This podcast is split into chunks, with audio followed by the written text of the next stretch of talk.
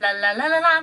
Guys, this is Maggie English. Welcome and join us. Have fun lunch me every week. 那么今天我们讲的是一些美国奢侈品牌的英文发音。Let's check it out.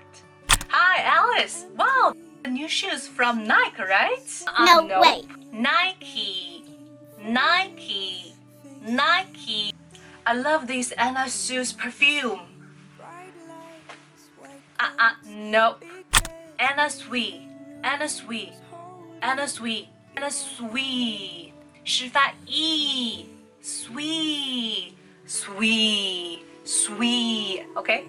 哦，这个 CK 的内裤好性感啊！CK Calvin Klein 啊啊 No Calvin Klein Calvin Klein I 我爱你的 I Klein So that's pretty much for today. I hope you enjoyed today's lesson.